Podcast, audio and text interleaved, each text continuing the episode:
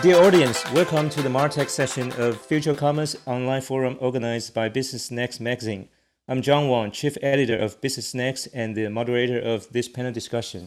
Digital transformation is considered top priority by many companies today as they are trying to stay ahead or at least not to be left behind of the competition. The fundamental challenge for this is not only about entering new product category or business model change, but for right people to be in place. This panel aims to address what are the skills and talents needed to meet the digital transformation requirements. We have two distinguished guests to join this panel, both from the San Francisco Bay Area, also called the Silicon Valley. First, I would like to introduce Mr. Uh, Guan Qiyi, data scientist of Oyo, an online chain hotel franchise. Qiyi has more than 20 years of data analysis experience and worked for LinkedIn and eBay before. Hi, Qiyi. Hi. Thank Good. you for the invitation. Good, great to be here. Good. Uh, next, I would like to introduce uh, Mr. Tom Treanor, Global Head of Marketing of Arm Treasure Data, who leads the marketing strategy for customer data platform and IoT data analytics solutions. Hi, Tom. Hi, John. Happy to be here. Good. Uh, my first question is for both gentlemen and start with Qiyi. Um, when we talk about digital transformation, it's actually a long lasting subject and has different meaning over time. For example, install PC and use Word and the spreadsheet to start the paperless office in the 1980s, get online and use web and email in the 1990s, run ERP, supply chain, and CRM in the early 2000s, do e-commerce and social network on mobile internet in the last 10 years. So it's, it's a long process. And when we talk about digital transformation today in 2020, where do we stand and what's the first step? Qiyi. Yeah, thank you, Jeff. Uh, I think it's very, very important. We should starting from understanding the trend and understand how important to come up with the data mindset. First of all, we have to realize the fact in the past 10 years, uh, like John just mentioned here, we saw dramatic change in technology, changes in user behavior, changes in the marketing channels. We see the digitalization from the rise to popularization the overall how to run a business in today's world has changed. In the era of the data technology, the business will use data as a core and internal driving force. It is no longer the use of the size of the offline retail stores to judge the value of the business, but cloud computing and big data. This is why we say data is a new oil, data is a new gold mine. Data and technology solution will be top of the strategic resource to differentiate your competitiveness, and many interest groups will fight for, which will affect various industry and redefine the company advantage. Secondly, with the data you own, start investing and working on understand your customer journey and the pain points, and work back toward to the technology.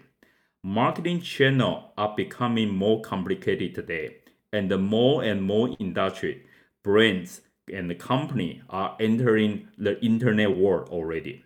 Existing dividends on internet, as we know, has have dis- disappeared already, and the overall customer acquisition cost has risen all-time high to afford. In order to be competitive and use resource more effectively here, business leader or owner have to equip strong data mindset to have data as DNA for the company and leverage data to know your customers, technology to deliver better service. Okay, thank you, Chi. Uh, the same question for Tom. So, when we talk about digital transformation today, where do we stand? Uh, good question. So, I, I agree that data is a, a critical uh, item and, and the in, in a way can be considered the new oil. And where we sit today is there are a lot of companies who've been resisting digital transformation, not always because they don't want to do it, but because it's challenging and it's often a cross functional activity.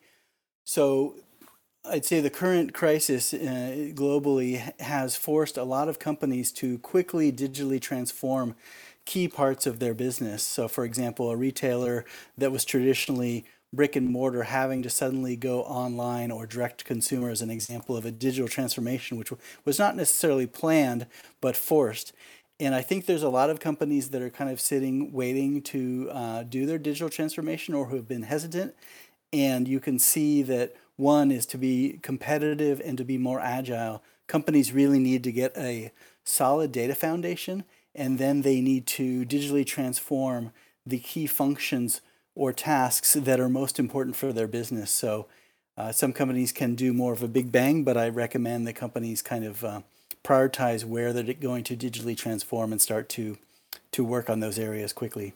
Uh, yes, I have a follow-up question for Tom. Um, I, I think the idea of uh, you know today data is a, the new oil. I, I think it's more familiar with these uh, tech-related uh, industry CEOs and leaders.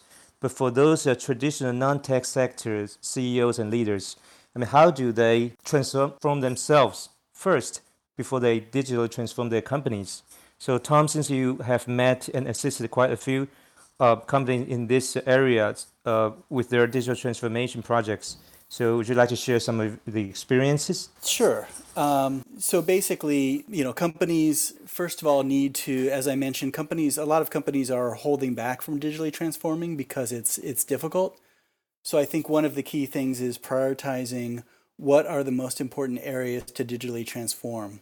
So what are the areas that are either crucial for their business or if they don't digitally transform, they won't survive. Next is they have to structure their teams correctly, either a team or teams who are doing the digital transformation. And often they need to be uh, sponsored from a very senior level, and they need to have senior level leadership as well as cross functional teams like marketing, IT, data, and other relevant teams.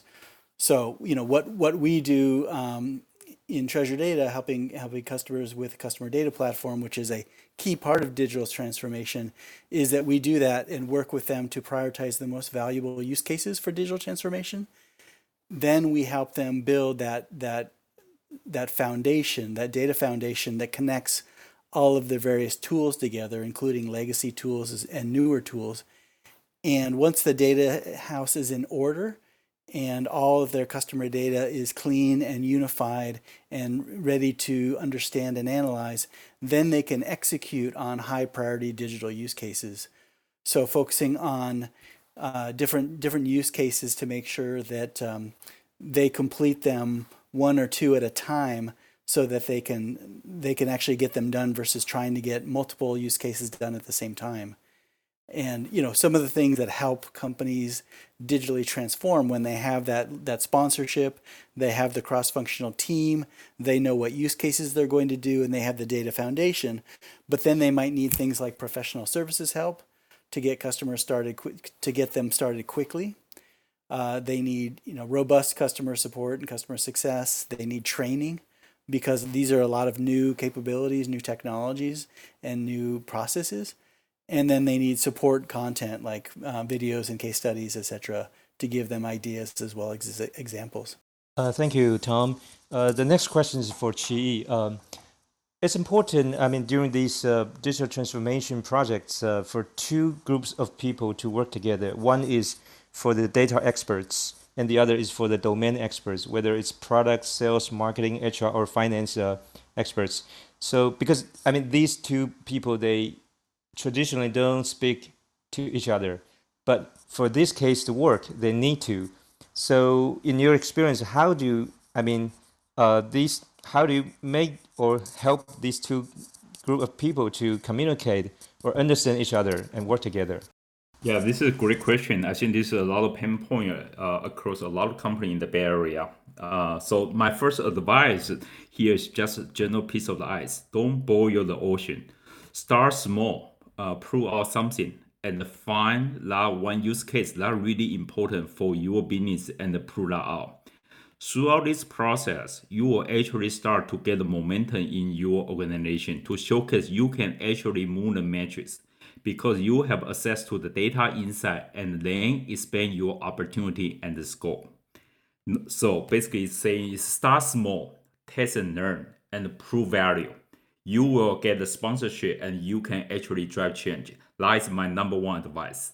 My second advice is running regular metric review meeting. I had the privilege of working at a two data-driven company in the Valley, including both LinkedIn and eBay. Those experiences shaped the way what I now think about building an effective data-driven company culture. One practice that both companies established was weekly executive level metric review. LinkedIn had two such meetings. The first was a member review meeting focused on customer experience. The second was a monetization meeting covering each of the company business lines. I have come to believe that establishing such a major review meeting is critical for developing an effective data-driven culture from top, top down to enable collaboration across different teams. The last but not least is we need to know being a data scientist in today's environment is not an easy job. With the mission to drive understanding and impactful decision making through rigorous use of data, our analytic team at LinkedIn has been growing at a fast speed.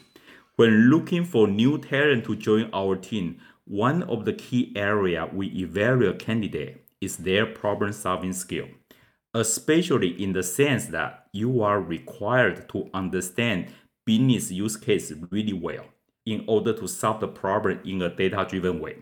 This requires good business domain knowledge, critical analytic thinking, familiarity with carrying out root cause analysis, and the ability to communicate results effectively to influence business decision making. The art of the being a data scientist, including how you effectively influence others based on what you have been found from the data, which oftentimes can be the hardest part in driving a data-driven decision-making culture. The types of questions in general we are asked can include how do you summarize your finding in a clear way?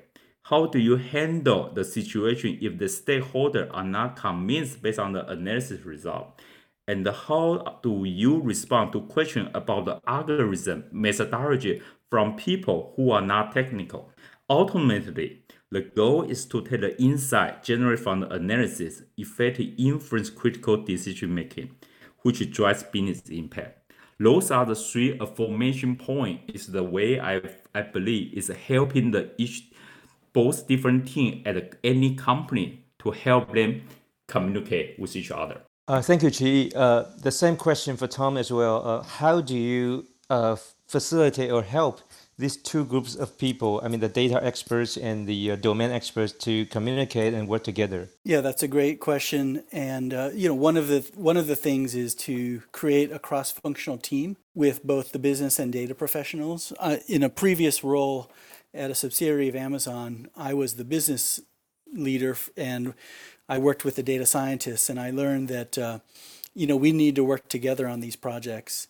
And, you know, both of us needed to actually have some training. Um, as was mentioned earlier, sometimes the, uh, the, different use cases are not well understood. So, you know, the data scientists need to understand um, some of the business topics and, and the industry topics, and as well as the, the business people need to understand a little bit more about data science. So I, I in addition to some training, I, uh, I encourage the teams to learn from each other. So for example, lunch and learn sessions on relevant topics, etc., and find opportunities, uh, as was mentioned earlier, maybe on those those first use cases to do joint projects where the data scientists can work on the the issues or data sets for the business and make sure that these are narrowly scoped, both in terms of area uh, and as well as the focus on time obviously sometimes you don't have all of the the employees that you need. So when you hire business employees you have to make sure actually that you bring in new people that have strong data skills so that they can help bridge that gap between data science and the business. And for digital transformation as far as the prioritizing the use case i recommend that they find areas or use cases where the returns will be highest from the digital transformation and focus there first. Okay thank you both. And uh, digital transformation is not just a one-time deal. It pretty much takes time and money to process uh, over time. So usually, big companies have more resource to invest in such projects compared to uh, small and medium enterprise or the SMEs. But as the transformation goes deeper, it may very well trigger organizational change and disrupt the current path which is taken by the company for years, and consequently cause resistance. So how do you, I mean, suggest to overcome this? Tom, start from you. Sure. Uh, you know, I think it comes back to an earlier point that that these can't be projects that are run at the lower levels and sponsored only at the lower levels. These need senior level sponsorship and cross functional alignment and sponsorship. Otherwise, yeah, the projects can either get stalled or tear apart at the seams. So I think one of the things is is basically that sponsorship, uh, the escalation of any issues, as well as the communication of the goals of these pro- these programs and the progress and and any hurdles that they're facing. And the role of the sponsors is to kind of help the team make progress, to protect them if there's any any issues or or um, threats to the project, as well as to be an escalation path and to help with the communication and to knock down barriers. So I think that um, uh, that those are some of the key key ways to keep the projects going. Okay, thank you, Tom. The next question is for Chi Yi. Uh, in the past, uh, it's usually the big uh, companies taking the lead in doing this trans- uh, digital transformation. But as we see more and more SMEs uh, uh, becoming, you know, more anxious about doing digital transformation, I think this year, especially due to the COVID nineteen, everybody, you know, all of a sudden, you know, shut down and work from home, and you know, a lot of business has to change. So, in your observation, so how do SMEs begin to adopt the uh, digital transformation uh, as the, the, their regular practice? Yeah, this is very uh, great question here. So, uh, year 2020 uh, should be the most critical strategic uh, year in the past 20 years. As we know, there will be always a major event every 10 year cycle that will completely change the economy and the environment around us.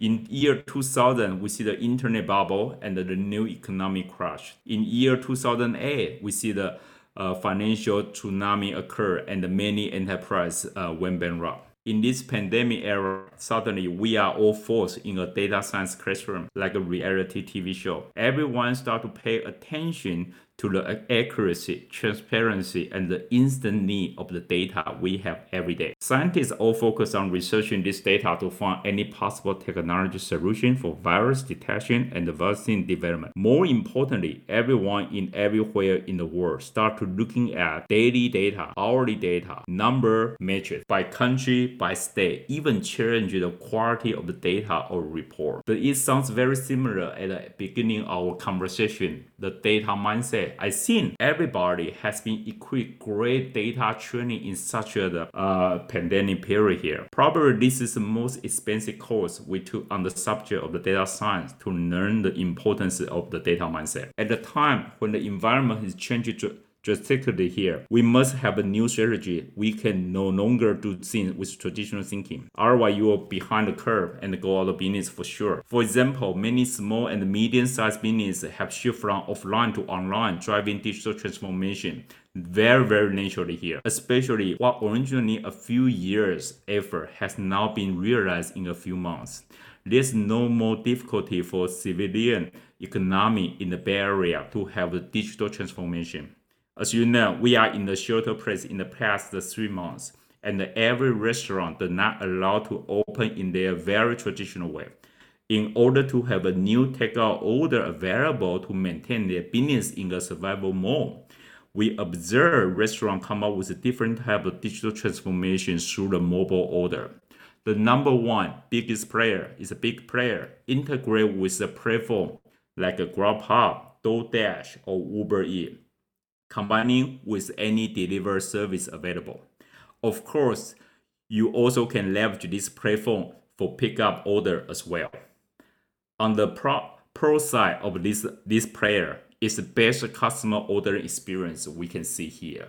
But unfortunately, on the con side, we also see the restaurant need to give 10 to 15% of the commission to this tech giant platform. The second one is the player they are able to run business in their social network, like a Facebook group or WeChat group. Kudos to their previous investment on social network, or some greater KOL help them to boost up in the last few months there. They can effectively outreach potential fans for advertisement and storytelling. Invite, remind people how clean and safety they are when they're cooking the prepare for the cuisine there.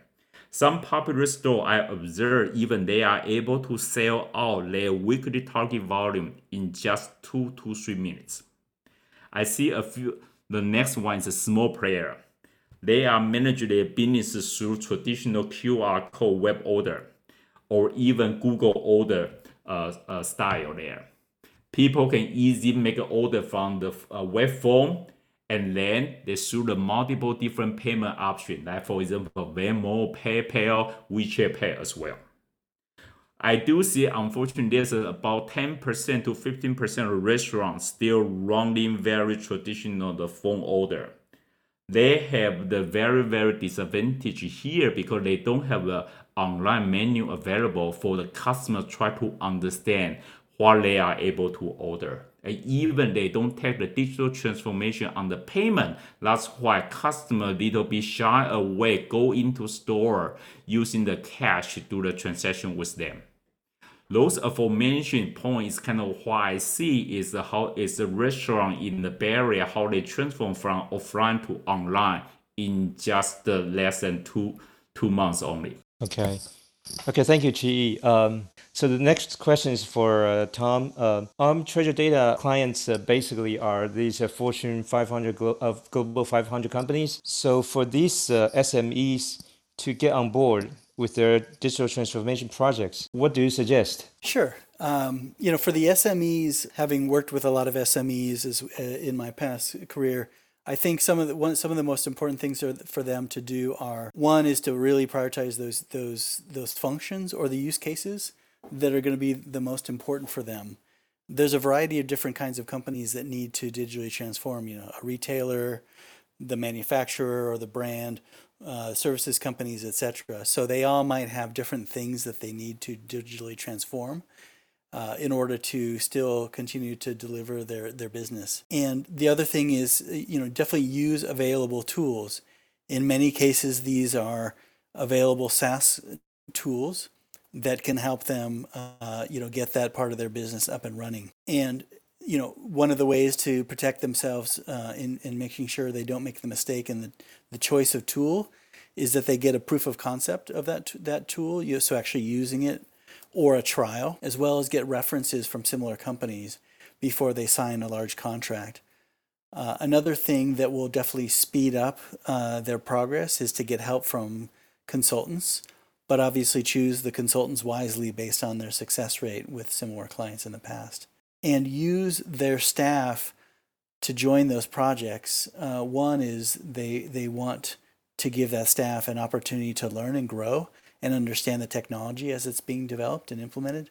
The other thing is they need to make sure that this solution is practical for the business and is going to work for them. But and having their own staff involved in this is one of the surest ways that they can do that. So that's how I think SMEs can get up and, and running with digital transformation. Uh, thank you, Tom. So, uh, in order to make this digital transformation work, so for companies, I think they either train their staff uh, and build their own team, or they hire outside professionals to help them with the projects. Uh, so, and for some companies to increase the successful rate of digital transformation, they even buy outside teams as a shortcut and safe bet to get the right people for the new job. So, to build or to buy, that is always a question. So like uh, ARM acquires Treasure Data, I, I think it's a, a way to uh, also digital transform itself into new business area. So Tom, would you like to uh, elaborate on how this works? Sure, and I can talk about this example. So, ARM has been a pioneer in the semiconductor technology area, and the purpose of, of, the acquisition of Treasure Data was to expand the IoT market, with Treasure Data being the data portion of ARM's IoT offering, so Internet of Things offering. So, it was it was not necessarily a, a full transformation case, but Treasure Data strengthened ARM through the data talents that they that they acquired, as well as through the data technology on our CDP platform. So we we we kind of did both of those things. And how do you evaluate the effectiveness of an acquisition for digital transformation? Uh, I mean, one I would say is does the acquisition provide the return that you were expecting? So many acquisitions don't provide the return. So if you plan in advance the metric that you're going to use to measure the um, success, and then you're able to check back to see if you're actually getting that success. Next is is there a fit with the business? So did the acquisition fit as originally planned from a business perspective? As well as culture. Do the cultures mesh well? I think is an important thing. So if you uh, do an acquisition in order to digitally transform and the cultures are just not working well together, that can be a very um, dangerous thing. The other thing is talent. Did the acquisition bring as well as keep the key talent? And can that talent be leveraged by both companies, uh, both the original, you know, acquirer and the acquired company? Uh, and then potential. Does the acquisition expand the, the future potential of the, for the company overall? Uh, thank you, Tom. And we have covered quite a few areas so far. And before I wrap up, is there anything regarding this subject that you two would like to add or comment? You know, I, I think an interesting point was made earlier about, you know, we're we're all getting more and more data driven. And I think one of the key things to realize is that so many companies are awash in huge amounts of data, but if they don't manage the data well, in other words, if it's all in these silos, they're really not being effective or efficient with that data. So I think even though we all feel like we have tons of data, even more data than we can handle, the truth is if you don't kind of break the data silos, you will never really be effective at using that data. So that's that's something that you know we really try to help com- companies understand as they try to digitally transform is that you know they may have 20 different data silos that really the only way to to truly digitally transform with a solid foundation is to aggregate that data into one place so they can uh, they can use that data uh, from different silos and understand what's really happening. Thank you, Tom. That's a very good point about breaking the data silos. And Chi, uh, before I, I wrap up, anything you'd like to add? No, I just want to echo uh, uh, Tom just mentioned that is a so important one, and uh, normally uh, for a company in Taiwan, we probably ignore that piece. We we spend a lot of effort and uh, uh, and money in the IT related stuff, but really ignore the data piece there. Data science science actually is not able to do all the entire end to end without a strong, reliable data quality there, and that definitely something is is is needed. It's the first step, data foundation, and that can helping us from the data the data mindset, data driven, really is from the core of the data foundation. And Tom just uh, described very, very well there. Thank you. Thank you. Uh, digital transformation, like we mentioned in the beginning, is a long term ongoing subject. In addition to the ever changing software, tools, applications, solutions, people are always a key in making this work, or I should say, the right people, of whom the definition also changes with time based on new skills and mindset and uh, the ability to work cross function and so on. Thank you, Chi uh, from OYO and Tom from Arm Treasure Data for your time and insight. And thank you all for listening to Martech War Room of Future Commerce organized by Business Next magazine. That's all for this panel. Bye now.